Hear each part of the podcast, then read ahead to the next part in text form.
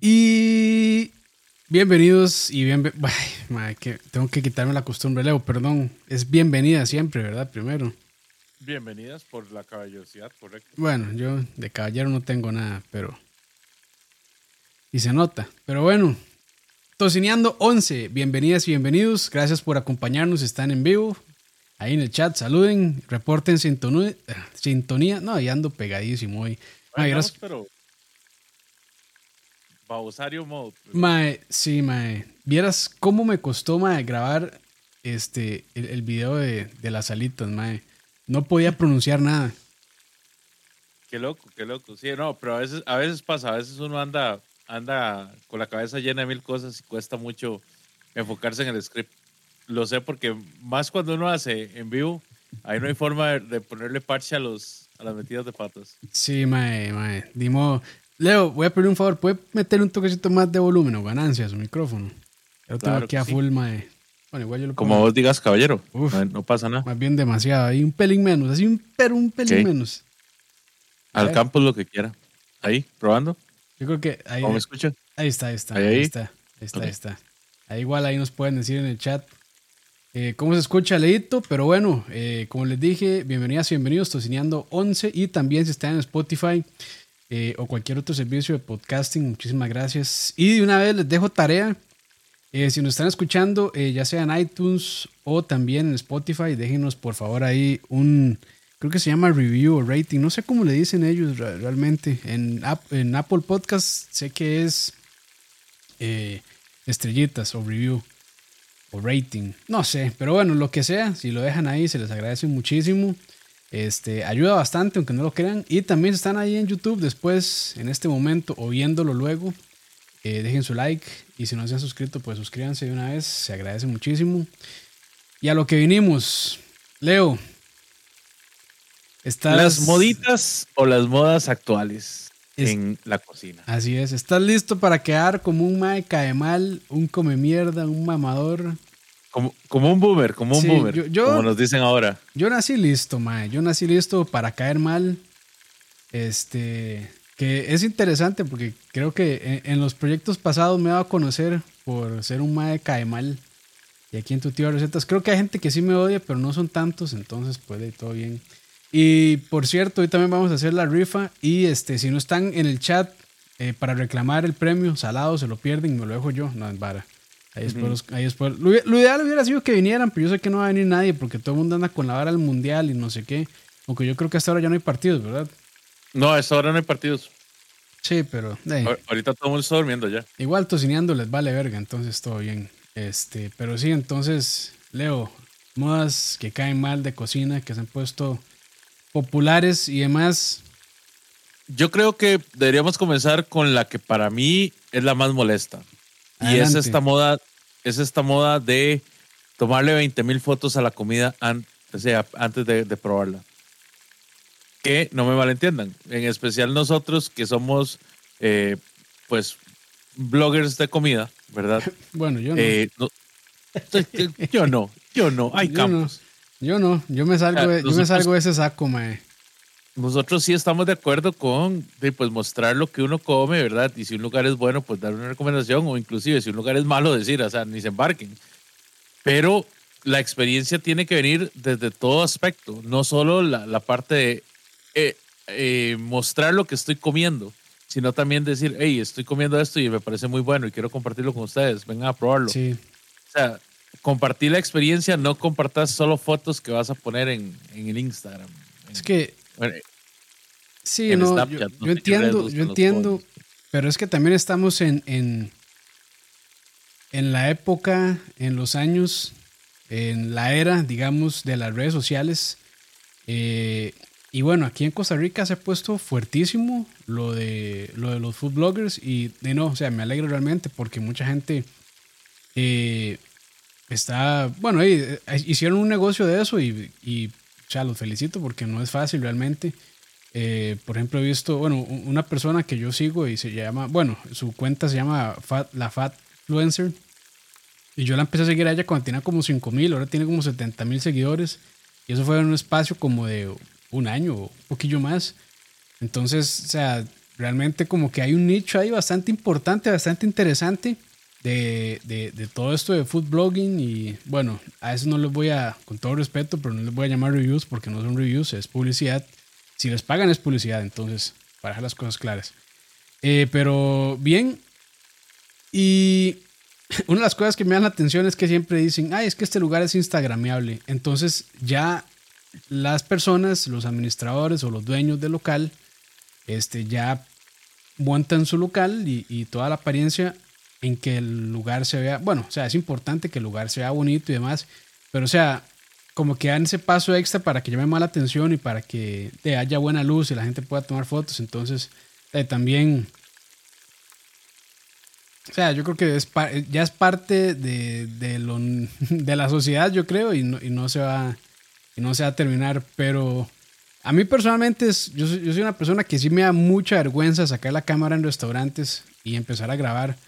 Eh, por eso yo dejé de hacer esas, lo de tu tío da visitas y demás, porque, este, no sé, me siento incómodo, pero sí, estoy, estoy con Leo, que la gente tiene que tomar 80 mil fotos a todo lo que se va a comer. Y aunque sea feo y aunque esté feo, igual llegan los públicos y dicen, ay, vean qué lindo y qué rico. Es que ese es el asunto. Muchas veces ni siquiera lo han probado y ya han subido 20 mil fotos y diciendo que qué bueno que fue y no sé qué, y no sé cuánto. Pero, o sea, no lo han probado. Ahí está la comida y muchas veces, de tanto estar haciendo las publicaciones, no se comen la comida caliente, sino que no se, o sea, no prueban la experiencia como, como debería de ser. Entonces, para mí eso no es, no es ni un review, ni un, ni un blog, solo alguien publicando algo shiny ya. O sea, me parece súper moda nociva. Sí, a mí, pues, yo como yo digo, a mí me, da igual si, si, alguien lo está haciendo. Este, de hecho, yo creo que hasta los puedan mirar de que llegan y le toman foto y se sacan la cámara y gran y toda la vara. Porque yo, yo no puedo con eso, pero hey, sí, sí. O sea, entiendo a quien le puede molestar tal vez. Incluso yo creo que hay, hay negocios que sí no les gusta eso, que lleguen a tomar fotos y toda la cuestión, porque como que sí están más del lado de que la experiencia acá es para venir a comer y concéntrese en, en el almuerzo, en la cena, lo que sea, y no tanto en mostrar al mundo lo que se está comiendo y demás. Entonces, bueno, hay, hay para todo, pero... Leo, yo creo que de esas, esa es como la menos, esa es como una falta leve. No, hay unas faltas. no soporto. no, ma, ¿y por qué no? No, no la soporto, me, me cae, me, así, pero me, me, cae tan mal que me echa, me echa, me echa a perder así como el, el momento. Ver, ver, esa, esa hora, no, no soporto. Pero bueno, nada más para responderle un momentito, nos pregunta Alan FM qué puede ser una buena comida para picar viendo el mundial. Hay un video que acaba de publicar eh, tu tío da recetas con una de las salitas más ricas que yo he probado en, verdad, en todo toda la carrera culinaria de tu tío de recetas.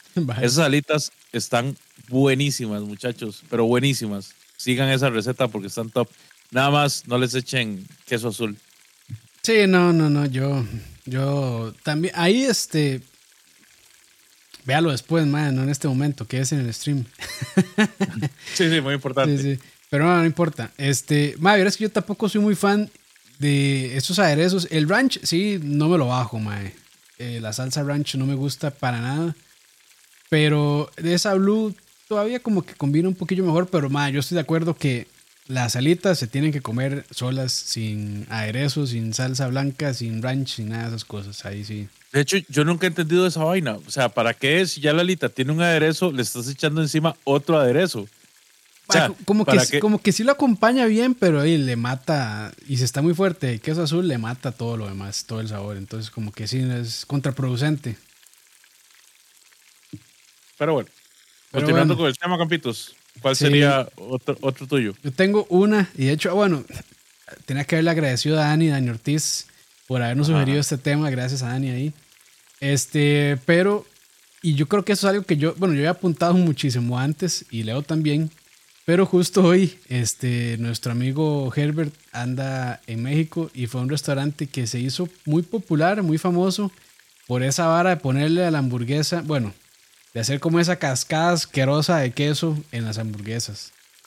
Y esa vara a mí me parece de lo más apestoso, incorrecto, falta de respeto. y lo que quieran meterle, el adjetivo peyorativo que quieran meterle, para mí es eso. O sea, ¿qué necesidad hay de meterle ese pichazo de queso derretido a una hamburguesa, mano? O sea, no, es que por ningún lado. O sea, si estuviera rico, uno dice, bueno, está rico, pero no, o sea, ese queso, o sea, se nota que es queso amarillo barato, de ese que usan para nachos, que tiene un sabor demasiado fuerte. O sea, tal vez para ciertas cosas está bien, pero poquito porque es muy invasivo el sabor. Pero por ahí ya le mata todo, es incomestible. Después para agarrarlo se tienen que darle guantes porque, madre, imagínense agarrar esa hamburguesa llena de queso y bueno. Lo que pasa es que se ha puesto súper de moda porque, o sea, yo no entiendo por qué, bueno, sí entiendo, porque realmente, si uno se pone a ver videos de comida en YouTube, lo que más, no lo que más, pero digamos, hay, hay algo que llama mucho la atención, que son estas comidas ridículas, grandes, llenas de queso, llenas de, de grasa, un montón de cosas que para llamar la atención está bien, pero para comer no está tan bien, o sea, no, no es lo bueno. Y, esa no es una moda actual, pero es una moda que ha persistido durante mucho tiempo. Sí, sí, sí, sí. Cuenta porque, porque ha persistido durante mucho tiempo. La, la comida ridícula se ha vuelto así como una vara de, de cultura prácticamente. Sí. Desde hace mucho tiempo están los locales que tienen retos de cómo hacer la hamburguesa tal, que tiene todo este montón de estupideces en tanto tiempo. Y ahí se, la come y no la paga. Como si esa vara fuera o valiera, ¿verdad? La clase de úlcera que es estomacal que se le va a hacer después de eso. la, la, diarrea, la diarrea que le toca mínimo, diarrea, ¿verdad? Si bien es cierto, en este programa siempre hemos apoyado la idea de comer rico y de que cuando la comida es rica se come bastante, ¿verdad? Por, por algo estamos tan hermosos como somos. Eh, nunca hemos apoyado la idea de estos retos o inclusive las mismas competencias de el que más come hot dogs o el que más come pies, porque eso no es comer, ¿verdad? Eso es atiborrarse a comer sus gula. y ahí no disfruta nadie. Sí, no, no. Y, y esto, esto cae, digamos, dentro del exceso. Digamos, e, estas, estas hamburguesas enormes, ¿verdad? Que tienen sabores excesivos y que opacan todos los sabores. O sea, comenzamos por el punto de que la hamburguesa es un alimento muy versátil y es parte de su, de su, de su atractivo. La idea de que cada quien pueda hacer una hamburguesa a su gusto, pues está bien. O sea, parte, parte chiva, vos puedes incluir ciertos eh, diferentes eh, ingredientes que a vos te van a saber bien, que tal vez a otra persona no, pero está bien. Digamos, no deja de ser una hamburguesa. Pero cuando forzás demasiado a echarle absolutamente todo lo que tenés en la cocina y es un mantequero y no hay pan que aguante y no tenés, no tenés el, el ingrediente correcto y nada sabe, ¿verdad? Porque todo se opaca a sí mismo, ya eso no es una hamburguesa buena. En especial si tenés una hamburguesa grande que no es manipulable, y le echas una cascada de queso asqueroso. patión. Uy, que le decimos aquí en Costa Rica, patión. Yo vengo hace ratos hablando mal de esa práctica, ¿verdad? De, de, creer de que toda la comida mala se arregla uh, atiborrándole ese montón de queso. Porque es lo mismo que antes se hacía, eh, atiborrándole todo el montón de mayonesa y de salsas. O sea, no todo se arregla así. Y eh, verdad, yo ya he venido criticando varios restaurantes que hacen eso, por no mencionar uno que, que termina en sus. Es muy famoso, es muy famoso. es, que, es que es eso, uno se topa esas publicaciones en redes sociales y llama, o sea, llama la atención. Independientemente si uno le parezca rico o no, pero llama la atención. Y yo creo que esa es la intención al final, ¿no? y es que, no sé, o sea, parte de, parte de la madurez, madurez de gordo, o sea, la gordo, gordomadurez, es entender que la hamburguesa no tiene que ser enorme y llena de cosas para que sea una buena hamburguesa, sino que es esa hamburguesa pequeñita, pero que está llena de sabor y que todo sabe lo que tiene que saber. Es como Eso lo, es, como lo que le dije a Dani una vez, que madurar es entender que una buena hamburguesa no necesita tocineta. Está rico, sí, pero una buena hamburguesa, personalmente, para mí no necesita una tocineta. Pero bueno, esos, esos, esos, son, esos ya son este, opiniones muy personales. Dice José Montero, Smash Burger de Plaza Lincoln son mis hamburguesas favoritas. ¿Qué opinan? Eh, están ricas, sí. Yo creo que así como de cadena están, están bien. Están como, están, o sea, yo los pongo más arriba de, de, cadenas de comida rápida como McDonald's y demás, porque es una hamburguesa un poco más elaborada, con ingredientes diría yo que un poco mejores o, o realmente mejores. Este, pero para mí hay otros lugares mejores realmente. José, así, solo, solo Santería, por ejemplo. Por lo que vale, digamos, por el precio, yo preferiría ir a un lugar como Santería o, Burga, tal vez, ¿verdad? Sí. Express. Eh, yo creo que, por, digamos, no es que esté mal. Para mí no son mis favoritas, son ok, la verdad.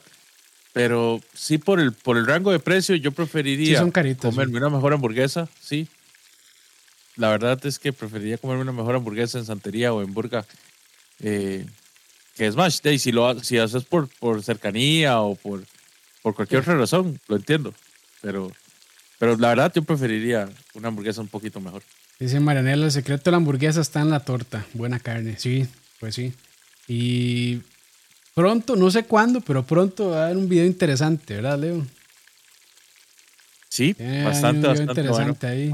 Una experiencia bastante iluminante de parte del tío. Saludos al, búho parrillero y pregunta que cuál es el, tema de hoy. Es muditas culinarias que nos caen mal. Y, aquí, bueno, creo que tiene que haberlo hecho desde un principio. Pero bueno, estas son opiniones personales. Este, yo puedo estar en desacuerdo con lo que Leo diga y, y viceversa. Y si algo de lo que nosotros decimos eh, a ustedes les gusta, todo bien, no hay problema realmente. Entonces, no se sientan aludidos, no se sientan atacados. Son cosas que a nosotros nos parecen ridiculeces, poladas y demás. Nela, solo para, para aclarar algo, yo estoy de acuerdo, pero no estoy completamente. Eh, no estoy completamente. No sé, consciente de que seas. parte de yo creo que la, la torta sí es una parte muy importante. Yo diría que tal vez un 60%, pero el pan, si no tenés un buen pan, por más buena que sea la torta, no, no vas a tener una hamburguesa decente, por así decirlo. Sí, dice José Montero, son medio caras de 11 a 12 rojos. Sí, está muy caro porque Santería, Santería vale como 5 mil, 6 mil colones una hamburguesa. Entonces, sí, y por la mitad Personalmente yo considero que por la mitad de precio uno se come una mejor hamburguesa en Santería. O este, en Burga. Yo Burga tengo que ir, no he ido, pero ya muchísima gente, incluida, bueno, Leo y Dani y también Fede Fecutico me dicen que son muy buenas. Fede dice que son las mejores, eh, Leo no está de acuerdo, pero sí las pone bien arriba también, ¿verdad? Para mí son las segundas, y por poco, y por poco. Sí. Pero bueno, sigamos porque yo creo que podemos hacer un programa solo hablando de hamburguesas, pero bueno, ya, ya. Pasemos a otro porque si no, no vamos a terminar aquí. Eh, ¿Qué otra, Leito? ¿Qué otra? La comida étnica a la que es solo agregarle un ingrediente que no tiene nada que ver con esa etnia. y ya que estamos hablando de hamburguesas, voy a hablar de la hamburguesa tejana de todo lado. La hamburguesa tejana de todo lado es ponerle un aro de cebolla a la hamburguesa. O salsa barbacoa. oh, en estos, yo creo que el rey está Taco con su Mexican Pizza. Ah, mae. Qué tristeza esa vara. mae, y es que en todo lado, en todo lado. O sea, ¿qué más, ¿qué más que McDonald's ahora sacando una hamburguesa brasileña, una hamburguesa alemana? O sea, mae, dejen descansar esa vara. O sea, todavía McDonald's uno entiende que esos más son comida en masa, ¿verdad? Que esos más no tienen ningún tipo de talento ahí detrás. A pesar de que ellos sacaron su línea Signature para hacer lo que era uno, de que había un chef detrás de eso, eh, no. en realidad no. Es... En teoría las recetas están desarrolladas por chefs. En teoría, yo no sé qué tan cierto será. Pero, es comida de línea de ensamble, mae. Pero, mae, sinceramente, o sea, la comida rápida está más hecha por científicos que por cocineros, diría yo. O son cocineros que saben mucho de ciencia. Porque rajado que más, o sea, las hamburguesas, bueno, no las hamburguesas, la comida rápida en general está hecha de tal manera que más tiene que ser barata para producir, tiene que ser lo decentemente buena para que la gente le gusta y además tiene que saber combinar muy bien todas las cosas. O sea, juega mucho con cosas como umami, sobre todo con umami, con cosas saladas y dulces, que son lo que más creo que eh, apego generan en las personas, entonces juegan muchísimo con eso. O sea, y, todos los ingredientes que usan sí juegan entre ellos para desarrollar todo eso. Entonces, mae, o sea, si uno cree que una Big Mac y demás, este, pues es una cuestión muy sencilla, puede que sí, pero realmente el trabajo que hay detrás es una cuestión, eh, yo diría que bastante interesante. ¿Cuál es la, cuál es la comida así étnica que más te ha dado risa? Comida étnica que más me ha dado risa. Ah, mae. Mae, no, yo creo que Pizza Hut sacó una pizza de chifrijo, una vara así. Bueno, ellos tenían una brasileña que. que yo no sé por qué. Era una rara. Que por qué le dicen brasileña, nada que ver, mae. Eh, era una hora rara porque eh, la vara era como este spice que tienen los, los Perdón, ganó Dani el tico roll. Ay, sí. Ganó Dani, ya, con esa, con eso es suficiente, mae. El tico roll, eso es el ejemplo así, la epítome de comida, este, o sea, ¿cómo fue que dijiste, mae? Comida de platos culturales mal llamados, ¿cómo fue? Pues, eh, es comida étnica purete, digamos, es comida étnica falsificada. Comida étnica esa misma, es sí, ma, es el tico es... Pero Dani está on fire, ¿verdad? Porque aquí arriba puso que la, la Mexican Pizza logró, logró insultar a dos países. Italia y México. sí, güey. Ay, qué bueno. Dice Werner, yo no sé si es moda o no, pero un restaurante de los Joses que es famoso pedí pulled pork y me llevé sorpresa, tenía torta de res y no me gustó, no le agrega nada. Ok, tenía entonces pulled pork y además torta de res, así fue, así. Pero bueno, creo, que es así. raro. Creo que, o sea, es que, es que es esa vara también, o sea, yo en algún momento pensé hacer un video, pero dije, no, no, o sea, tengo que respetar a mí mismo. Pensé en un momento hacer un video que se llamaba el, el sándwich de costilla, que iba a ser costilla de res, costilla de cerdo y no me acuerdo qué más. Y es como, no, no tiene sentido, o sea, ya el sabor de las costillas por eso es demasiado es demasiado bueno como para llegar y tratar de combinarlas. No, probablemente por cuestiones de, de moda, ojo, y están matando a alguien afuera. Pero sí, por cuestiones, o por cuestiones de, qué sé yo, de llamar la atención y demás, tal vez, este, no, no creo que hubiera servido, pero lo pensé en un momento y dije, no, no, tengo que, tengo que respetar a mí mismo y darme cuenta que este tipo de cosas no son correctas. Pero sí. Es Tico Roll. Tico Roll, sí, mae. Tico, Roll for the win, mae. Eh, creo que también KFC tenía una vara que era como chifrijo, pero en vez de claramente el, chicharrón de la cerdo. Chitza. ah, bueno, la chitza, mae, también. Esas varas. Ya, este, mae. O sea, no, no, no puedo, no puedo, no puedo. No puedo. Dice eh, José Montero, una modita para mí que siento yo ya se están pasando es con el de las Bueno, voy de nuevo. Una mudita para mí que siento yo que se están pasando es con las alitas. Nunca coman de la 45. La 45 es un restaurante. Es un, sí, es un restaurante que, que empezó en pandemia, de hecho. No tiene sentido que una alita sea el tamaño de una pechuga. No lo veo natural. Y todo el empanizado se desarma y no tiene nada de sentido.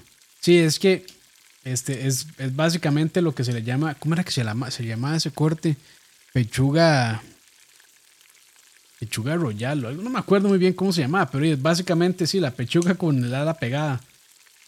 Y de lo que ellos hacen es, de, sí, básicamente como un pedazo de, de, el muslo se viene pegado con un pedazo de la pechuga y sí, no, no tiene tanto sentido eso. Pero sí. Ay, no sé, yo nunca, nunca he probado así eso. Y es que o sea, seamos honestos, la parte rica de las alitas es justamente la que está más alejada de la pechuga. Sí. que más alejada esté de la pechuga, más jugosa es.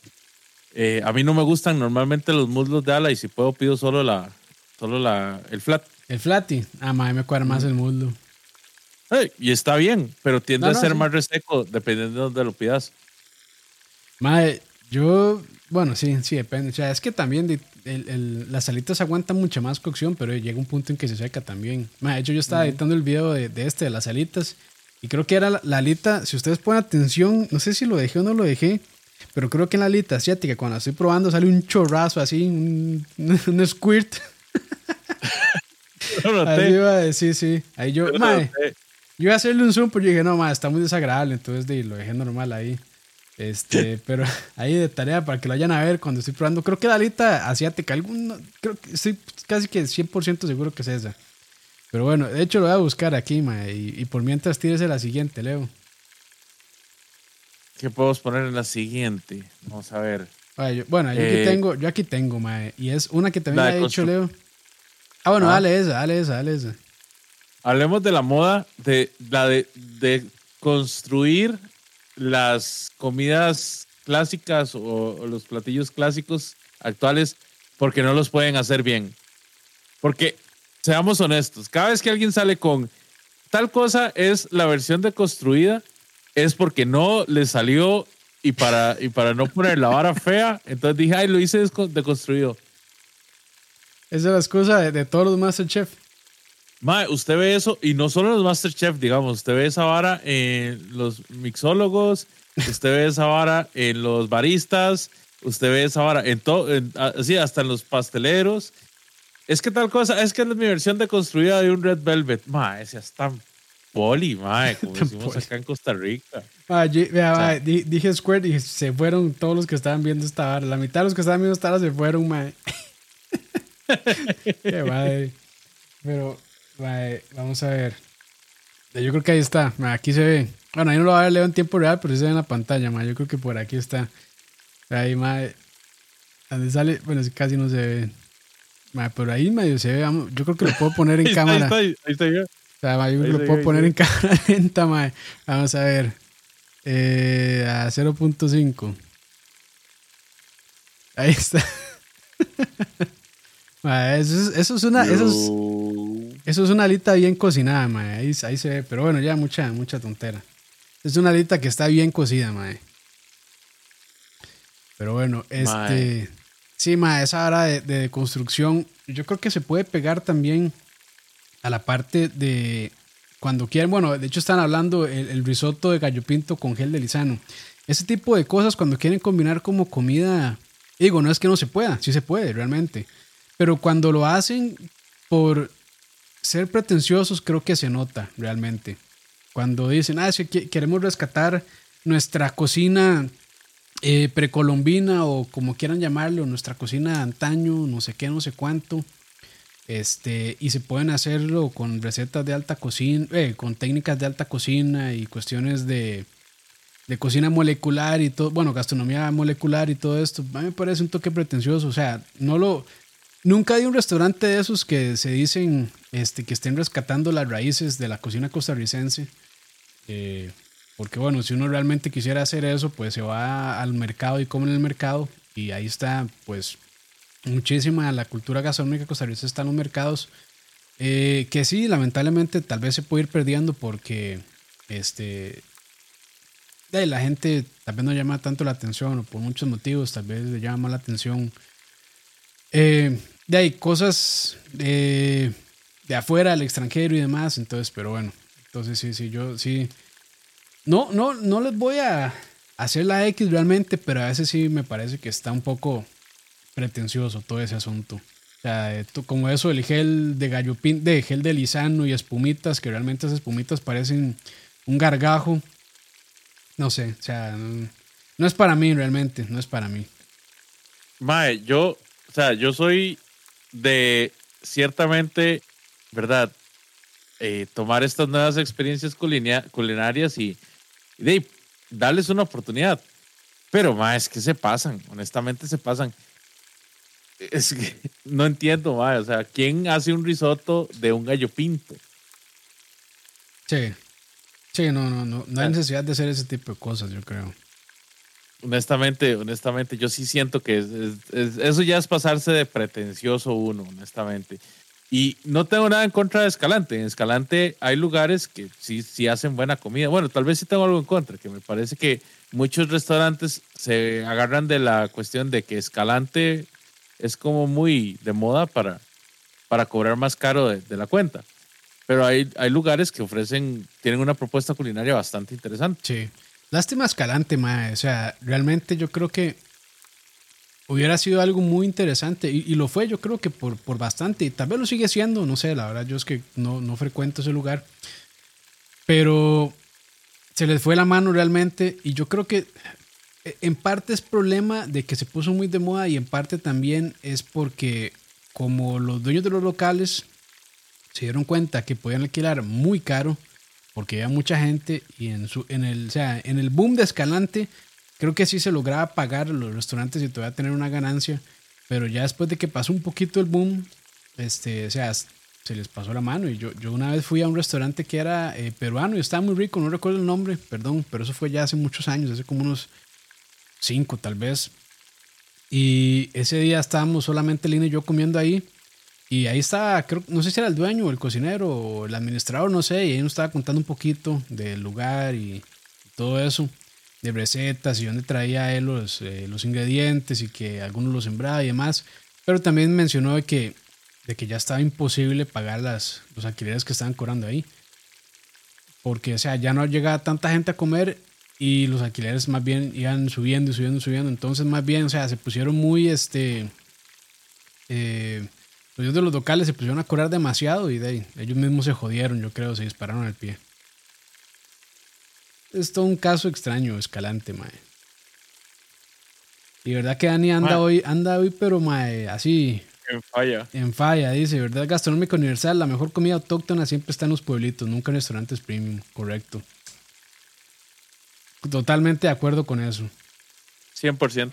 Sí. 100%. Otra vara que a mí me molesta muchísimo, pero muchísimo, es cuando ponen música en vivo, pero extremadamente alta.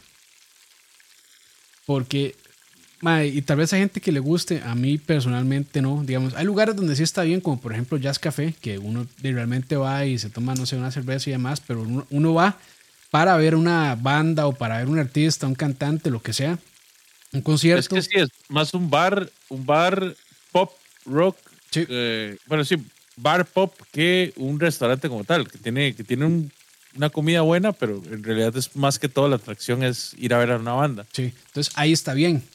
Pero digamos, un restaurante, restaurante, restaurante, digamos, normal, que ponga música extremadamente alta me molesta un poco. Primero porque, bueno, yo voy, eh, tal vez de, no sé, si voy con, con Lina o con compas y demás, como para de, tener una conversación, no solamente para comer. Y cuando ya la música está tan alta, pues no, no se puede conversar. Y llega un punto que para mí llega a ser molesto. Y es algo que ya me ha pasado en varios restaurantes y, o sea, voy Si reservo, pregunto, ¿y tiene música en vivo? Sí, ah, bueno, entonces reservo para otro día. Porque la verdad es que eso sí, yo no lo soporto. Y yo sé que no es una moda, pero es algo que muchos restaurantes hacen, pero bajen un poquito. O sea, la gente también quiere conversar un poco, yo creo, no sé. No sé si soy el único amargado que piensa así, pero esa ara a mí me molesta un montón. Sí, sos amargado, pero no sos el único. sí. sí. Sí, sí. Eh, otra que tengo por ahí, ma, es, y, bueno, que no es tanto como de cocina, sino más bien como de, de, costumbres de restaurantes. Y bueno, son dos realmente. La primera, que uno se sienta y ya está el mesero preguntándole qué se va a tomar. Es como, madre puta, ni siquiera, ni siquiera el menú para ver qué tienen. Y eso, eso es como, madre.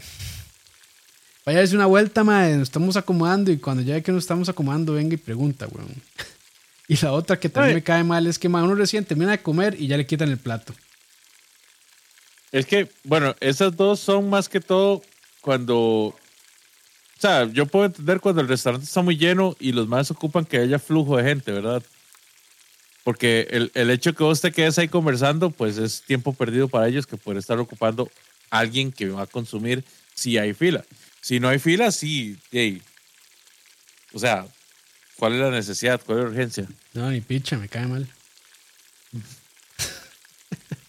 ah, pero esa que le quiten los platos a uno es feo, ma. Es como, ma, bueno, ya váyase. Sí, sí, estoy de acuerdo. Estoy de acuerdo. Tiene que haber un tiempo prudencial. Sí, claramente, si ya, ma, es una hora y de la gente no se levanta, es como, bueno, ahí sí, ¿verdad? Pero, ma, o sea, acabo de, puta, ma, acabo de terminar y ya me estoy en el plato, ma. Mando un mensaje incorrecto, pero bueno. Eh, otra más por ahí, Leo, que tenga. Si no, yo aquí le voy a tirar una que yo sé que me la va a odiar igual que yo. Bueno, no sé si es la que vos vas a decir, pero a mí que le pongan hería a todo. que le pongan hería a todo fucking negocio. O sea, eso ahora me parece la falta de, creatividad más grande que puede haber para poner un nombre a un jodido negocio, ¿verdad? Sí, sí, sí. Y no, por, no, no solo por generalizar, pero la mayoría de, de lugares de comida que terminan en herida son bien malos. sin, sin ofender, ¿eh? Sin ofender, pero son bien malos. sin ofender. Sí, yo este, creo que es una. Creo que para mí es una casi que regla, eso leo. Si, es un, si un lugar termina en iría, yo no entro. Yo no entro, man. Yo, yo, yo les di el beneficio de la duda como a cinco negocios, ¿verdad? Antes de que esto se volviera regla. Y, o sea, los cinco negocios a los que yo fui, que no voy a decir quiénes eran, ¿verdad? Pero ustedes pueden sacarlos por, por el nombre. Eh, ¿Qué ahora sí fueron ¿qué servían? ¿Qué servían? ¿Cuándo nos damos cuenta? Mae, piénselo, piénselo, nada más. sí, no, no. Sí, pero esa, esa, este, y es bien común, ma, esa vara se ha puesto muy común lo de ponerle herida todo, todo al final. Yo aquí tengo. Dale, dale, perdón. El, el, el, colmo para mí fue ver la gourmetería, ¿verdad? Ya, ya eso para mí fue el colmo de los colmos. Existe, Mae. Sí.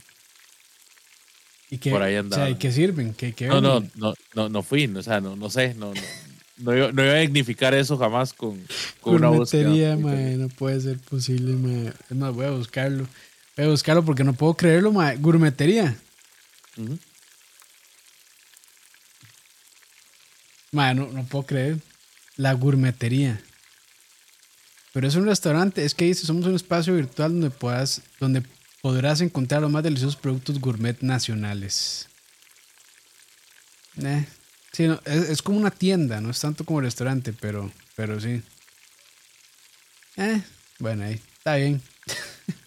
y aquí la que yo tengo, Leo, es, y una que se ha puesto muy de moda, me parece una semejante estupidez solamente para incrementar los precios, y es cubrir lo que sea con oro edible. vos sabes que yo nunca me he comido absolutamente nada con, oro edible. Yo menos, mae. Nunca lo voy a hacer, mae. Porque lo peor es que esa vara es barato, mae. Ustedes buscan oro edible este, o comestible. Es más, aquí en Tips yo creo que lo venden. Y Tips es, es caro y no es tan caro. Mae, y no sabe nada. O sea, no es como que le agregue algo de sabor. Nada más como para decir, ay, comí oro. Y para que restaurantes puedan cobrar, no sé, mae, por un pedazo de, por un tomahawk, que tal vez lo pueden vender en 100 dólares, para cobrarlo en 1000 dólares. Yo sí tengo Como que lugar de hamburguesas en Jacó que vendía una hamburguesa de 500 dólares que tenía caviar, que tenía oro edible. Estúpido. es que ya son bares. Son bares que me parecen, me parece una estupidez, O sea, y, y lo, lo, lo, interesante es que a quien se le ocurrió eso fue puta moto. este, lo interesante es que a quien se le haya ocurrido eso es de verdad una mente millonaria. Porque, más solo el hecho de poner oro edible que vale, no sé, más centavos, bueno, más céntimas, eh, una laminita de esas, más, o sea, ya por eso le incrementan el precio. Ma, digamos, por, por ejemplo. se lo... cuesta un mundo, ¿verdad? O sea, cuesta un mundo ponerlo. Manipularlo es difícil. Ah, es un dolor esa vara, mae. Y lo peor, ma, es que lo combinan con varas que nada que ver. O sea, hacen, qué sé yo, pizza, le ponen caviar y le ponen, ma, este, y cangrejo y le ponen un pichazo de varas que madre, no combinan. Y después le, o sea, le pone esos pedacitos de oro y al final le terminan de rollar unas trufas, madre. Y es como, madre, esa vara no sabe bien. O sea, no hay, no hay manera de que esa vara sepa bien y cuesta mil dólares una pizza, madre, de, no sé, 10, 12 pulgadas. me parece parece una estupidez realmente, una falta de respeto, madre. Y eso se lo he visto, he visto que lo han hecho con sándwiches, he visto que lo han hecho con hamburguesas, con alitas, con pizzas, con cortes de res. qué tontería. Eso sí es una completa tontería.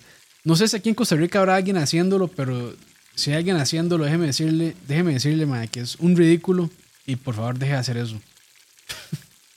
yo no soy nadie para mandarlo, pero de verdad que yo creo que todo el mundo se lo va a agradecer porque, o sea, eso es como, eso es nada más para impresionar a gente mensa, la verdad. Sinceramente. es que sí es terrible, la verdad. Sí, sí, es, sí es algo que no le aporta absolutamente nada, nada. Nada. ¿Y por qué, si es tan barato, te le suma así cantidades astronómicas a cualquier plato, digamos? tratar de verle la cara al cliente. Sí. Mae. Eh, otra más ahí, si no, yo aquí tengo, mae. Aquí tengo una lista. Mandarle birria a todo. Uy, mae, yo tenía esa. Sí, pero mae, o sea, todo birria. Mandarle todo la birria burguesa. la, la birria. Quesabirria, birria, sí y, hay que, hay que agradecerle, o sea, de buena manera a Oscar de la Capital, porque yo creo que ese Mae puso de moda. Cuando el Mae sacó el video de los tacos de birria, ese Mae yo creo que realmente reventó internet. Porque Mae, eso no fue solamente una vara de Latinoamérica, fue, fue que realmente se puso de moda eh, en, en muchísimos lugares, sobre todo en Estados Unidos también se puso muy, muy, muy de moda esa vara de la birria. Mae, la birria es riquísima, pero, o sea, yo yo he probado tantas malas birrias que yo digo, ma, esto, puta, es una ofensa, ma. es una ofensa. es que inclusive hay gente que agarra el caldo de la carne mechada que hizo la tía y lo condimenta un toque y dice, ay, hice birria. Y no, eso, no es fucking birria. Eso no es. que me, lleva de la mano a la siguiente moda que me revienta mis gónadas masculinas, que son arreglar las sopas maruchan. Mae. Mm. Es algo muy mexicano. Mae, no, no, esa vara se. Los famosos, los dorilocos y toda esa vara, mae. Mae, ¿quién putas arregla una hijo de puta maruchan, mae? ¿Quién putas arregla una maruchan, mae? es que no entiendo, mae mejor hacerte, un ramen desde cero y lo haces como vos quieras, pero no, no agarres esa cochinada de maruchan y le empeces a echar ingredientes como si eso la fuera a hacer algo delicioso, como si la fuera a hacer algo mágico. Pero, si te gusta, todo bien. Si te gusta, todo bien, no tengo problema, pero. lo peor es que salen, a, salen a cámara, mae, probándolo como si fuera, mae, bueno, no sé. Mae, como si fuera cocinado por Dios esa vara, mae. sale ahí como, uy, no lo van a creer más, esta hora me sabe a Japón, esta hora me sabe a Japón. No, haz, weón, que Japón ni que nada. de hecho, a mí siempre me ha hecho mucha gracia porque en Ciudad Manga, y en San Pedro, eh, de, los más no iban a poner un restaurante, entonces pusieron un bar de ramen. Pero es un bar de ramen de puro ramen instantáneo. y de yo, todo bien, está bien. Si, si vas ahí, sabiendo que eso es ramen instantáneo, todo bien. A pesar de que tenés un restaurante temático, que la comida es malísima, pero tenés tu restaurante temático, eh, de por lo menos tú deberías hacer como un ramen ahí un poquito más artesanal. Sí, sí, algo, más, decente, algo más decente. Sí, sí, todos son ramens de instantáneos y la gente va ahí y vamos a almorzar a Ciudad Manga y yo. Eh, eso no es un almuerzo. Eso no es un almuerzo. Pero bueno. Sí, no, no, ma, esa vara. Esa vara de decirle birria a todo, sí, muy mal. Bueno, pero bueno, o sea, yo creo que también es, es parte de. Y, no los culpo, o sea, es parte del desconocimiento y de eso no es parte de nuestra cultura. Hasta hace como dos años fue que se puso de moda. Este, y yo creo que igual la gente se aprovecha de, de, que está de moda y le ponen birria a algo que probablemente no lo es. Pero bueno, este, yo creo que esa es una falta leve, no está tan grave, la verdad. Pero. La moda de la freidora de aire. Ay, ma, esa está buenísima. Ma, es que la freidora de aire tiene su espacio y su lugar y yo creo que hace cosas muy bien y otras que no tanto, ma. O sea, ya la gente quiere reemplazar. Bueno, el microondas lo pueden botar, esa ahora sí, nada que ver. Pero bueno, quieren reemplazar la cocina, el horno, el microondas, la tostadora, este, el baño, los perros, los gatos, eh, todo lo quieren reemplazar con la puta freidora de aire, y no. y no, o sea, la freidora de aire tiene su espacio y es muy buena, pero, o sea, no todo se puede hacer ahí. Ojo, ojo lo que está diciendo José Montero. Hace poco, Oscar de la capital se compró una birria Taco Bell. Taco Bell, Taco Bell, de verdad, sacó una birria bueno, sí lo puedo creer, porque como te digo, todo el mundo empezó con la vara, la moda de la birria y todo el mundo empezó a prostituir la receta original de la birria. Así que obviamente Taco iba a llegar a Taco Bell. Pero, mae, yo creo que Taco Bell ahí no tiene, o sea, no, no, no, no fue culpa de ellos. O sea, yo creo que más bien fue que el mae por un poquito de clickbait puso birria, pero Taco Bell no lo está vendiendo como birria, lo están vendiendo como, ah, como otra vara. O sea, con carne, ah, es con carne desmechada, pero creo que ellos no le dicen birria a eso, mae. O sea, ah, bueno, ya sí se ofendió porque, por, porque le cambió el él él y salado. No, no, no, yo vi el video y el mae, el muy respetuoso, el mae, o sea, el mae dijo que, o sea, o sea, que parecía una pretensión de birria, pero no lo era, pero que no estaba mal. Solamente ah, que no, que no es birria. Pero el, el mae le dice birria porque tiene carne mechada y, y porque tiene carne mechada y además porque tiene como un caldito para llegar y remojarlo. Pero, mae, pero no, o sea, Taco Bell no lo vende como birria. Solo que ah, entonces José Montero nos está metiendo fake news aquí. No, no, no, no. Es, que, es, que, ese mae sí puso birria. Puso, además voy a buscarlo. Este, la capital. El malo que alguien me explique. Taco Bell. El malo puso como, sí, los tacos de birria de Taco Bell, así se llama el video. Pero yo creo que él, mm. mismo en el video dice, mae, ellos no lo venden como birria, pero es tiene, tiene por detrás la idea de birria. Creo que, así, creo que así fue la vara, pero bueno. Así estuvo el asunto con, con Oscar de la Capital. Pero no, el mae dijo que estaba, que estaba rico. O sea, para hacer taco, él dijo que estaba bien. Entonces ya podemos hacernos una idea de cómo está la vara. sí, sí. Eh, ¿Alguna otra una que yo le tiro? dele, dele.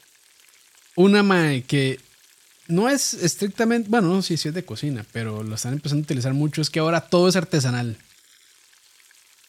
Todo ahora es artesanal. O sea, ahora de hasta el hijo de puta Bimbo saca pan artesanal, mae. Y Bimbo, Bimbo, digamos, Bimbo que no tiene, no tiene absolutamente nada artesanal hecho así, pero ni las etiquetas, porque todo eso lo pagan a hacer por, por en masa, ¿verdad? Sí, está industrializado, está industrializado es el colmo del, de la mala utilización del término artesanal. Sí, pero ma, o sea, a mí, o sea, yo, yo voy a restaurantes y es como, este, pan de más artesanal, no sé qué, o este, no sé qué aquí, este, tortilla artesanal de no sé cuánto y no sé cuánto, y es como, ma, es en serio, ma, en la mañana los vi donde en el camión de Maika, y digo, Maika a mí me cuadra como tienda, pero o sea, ya sabemos que cuando un camión está parqueado al frente de un restaurante es porque están entregando un montón de aras congeladas. Y un montón de ya sea tortillas o pan o cosas que están altamente procesadas e industrializadas.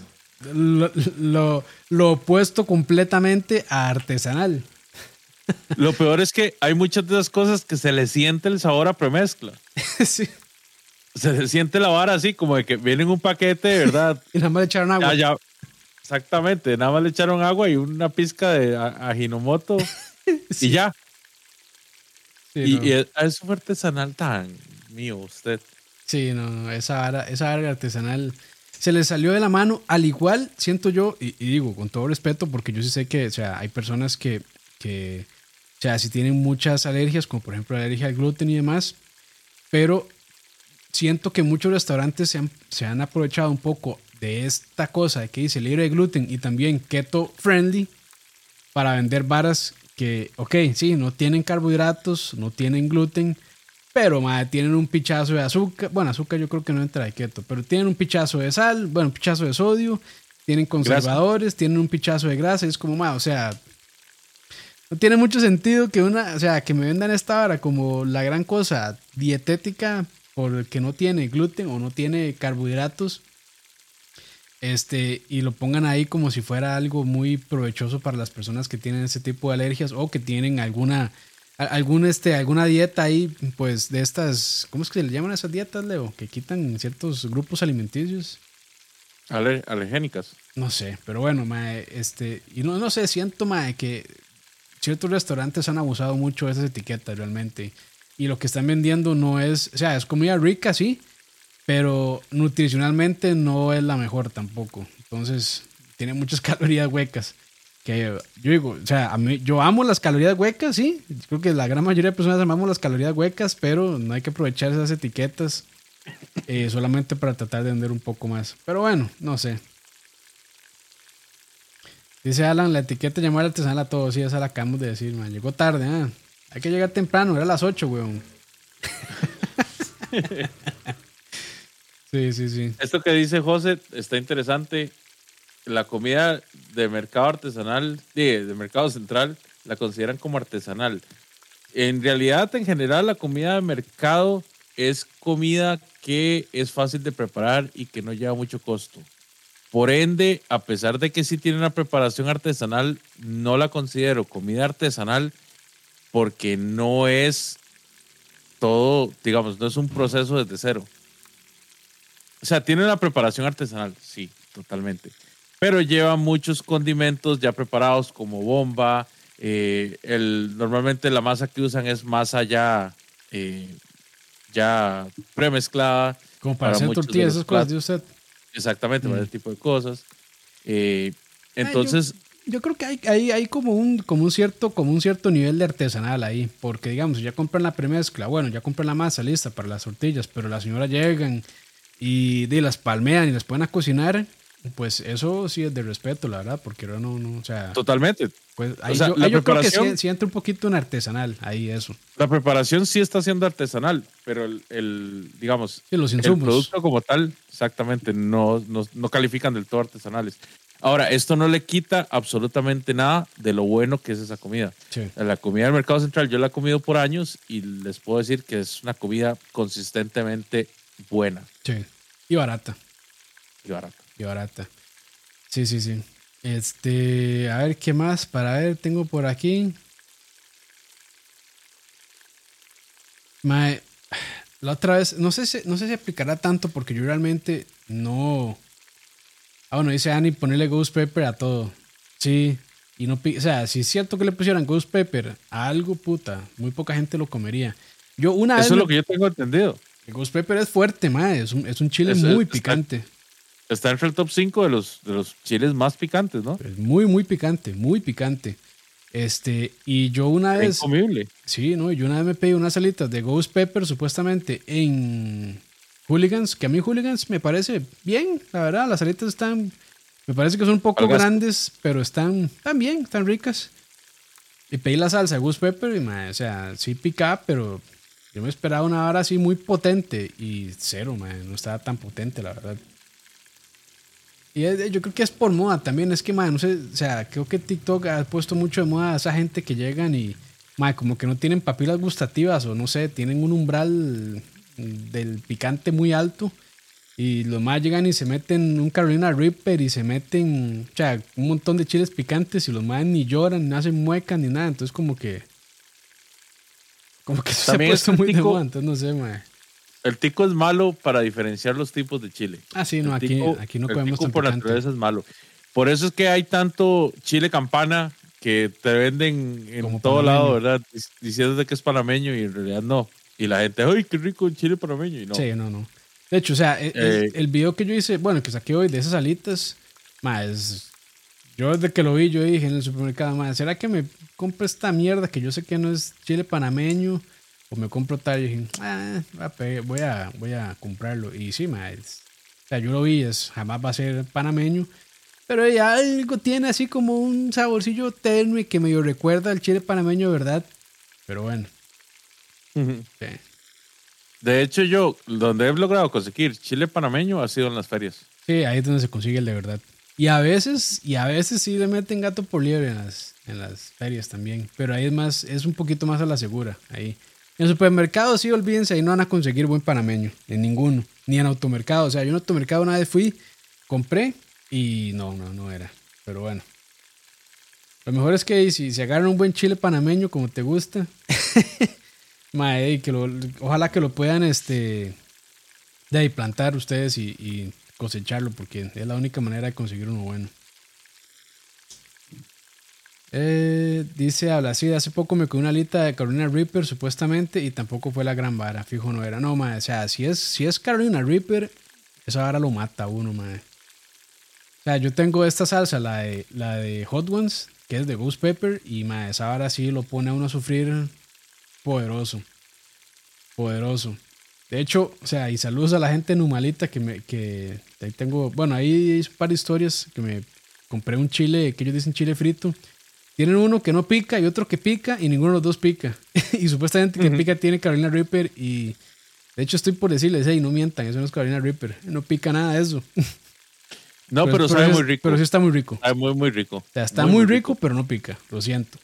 Hasta para comérselo, hasta para comérselo solo, ¿verdad? Sin echárselo nada, para comérselo solo estaba rico. Sí, está muy rico, pero no pica. Y no es Carolina Reaper, por aquello. Porque lo más me dijeron, ah, tenemos una versión. Es que yo les dije, hey, está muy rico, pero no pica. Y me dicen, ah, de verdad, es que este, a, veces no nos gusta poner mucho picante porque la gente no se lo come, dice que está muy fuerte. Yo no, no mande, yo sí, a mí sí me cuadra el picante.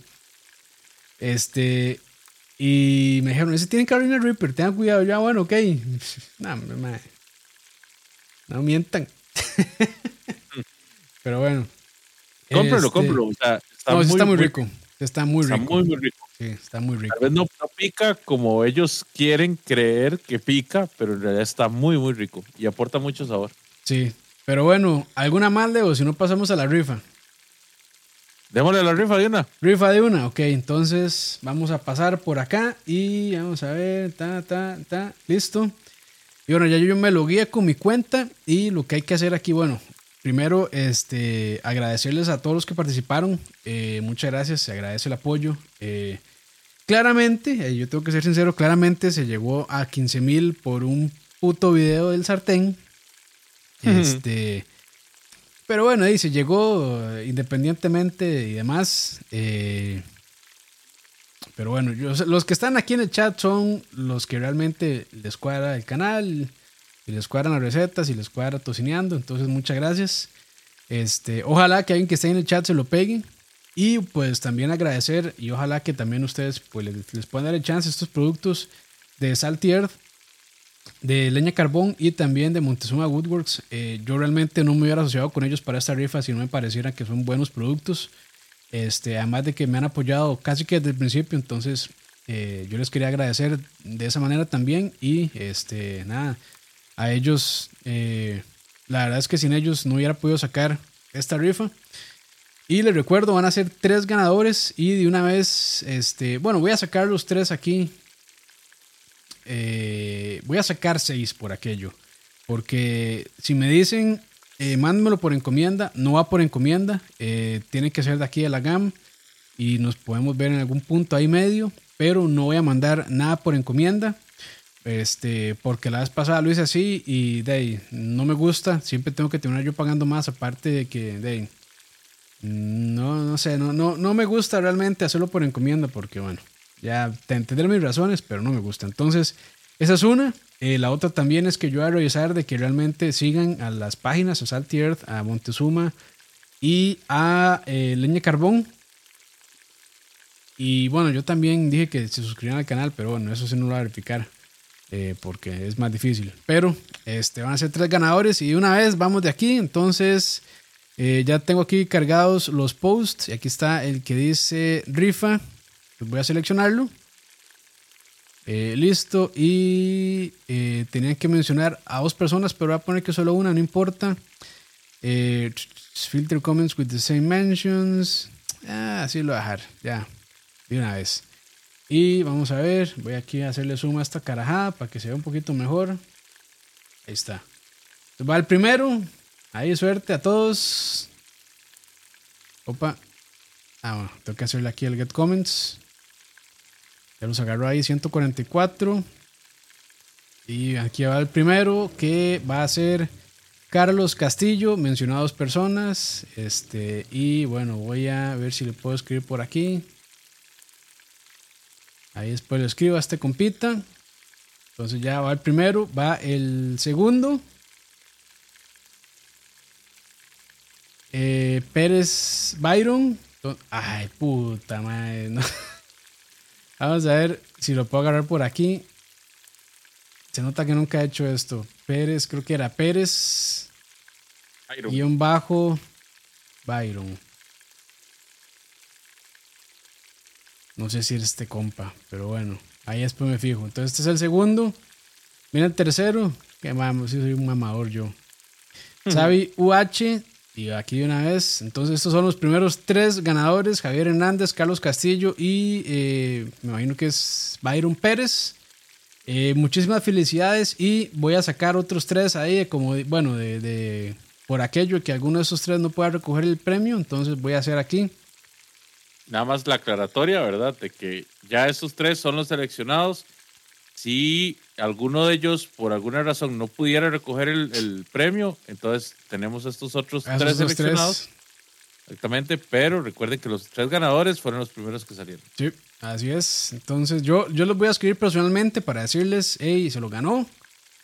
Este, Adrián Zamora, Javier Cedeño y vamos con el tercero. Sí, yo los voy a escribir directamente. Este, les voy a decir ahí, se pegaron el premio, muchas felicidades y para ponernos de acuerdo. Entonces, ya aquí una vez quedan, queda aquí la rifa en vivo para que no haya ningún otro ahí que me digan que sí, que no y no sé cuánto. Y aquí está eh, Juliana Calderón y esos son los tres que se lo podrían ganar. Sí, esos tres primeros, Javier Hernández, Carlos Castillo y Byron Pérez, no pueden responder. Y pues nada, muchas felicidades a quienes ganaron. Y muchas gracias también a este de, por apoyarnos aquí en este proyectito que de, estaba, estaba silón, me gusta. Espero que Leo también. Y nada, Leo. Por supuesto. Este, de, eso, eso, es, eso es para hoy, eso es lo que tenemos para hoy. Eh, ¿Algo más, Leo? Nada más, muchachos, por favor recuerden seguirnos en nuestras redes sociales. Estamos en Facebook, estamos en, en Instagram, estamos en YouTube y en, en las no sé, en todas las plataformas de podcast que hay, Spotify, Apple Podcast. Eh, por favor, muchachos, recuerden darle like a este video, suscríbanse si no están suscritos y al señor de los algoritmos de YouTube le gusta que le dejen comentarios en el video, no solo los del chat, sino también en el video propio. Entonces, por favor, comenten si tienen preguntas, retroalimentación, cualquier cosa que nos quieran dejar por ahí, tengan por seguro que lo vamos a ver y si no nos gusta no los vamos a leer, pero no importa, déjenos ahí. Sí, bloqueados de una vez, así, para que sepan. No, es vara. Y no, ahí, muchas gracias. Conmigo Leo, dejen su like, eh, suscríbanse y si están escuchando en Spotify o en Apple Podcast o cualquier otro que permita hacerle rating, dejen el rating, se agradece muchísimo. Y nos vemos dentro de 15 días. Así es, Leo. Es correcto. Hasta luego y buen provecho. Chao.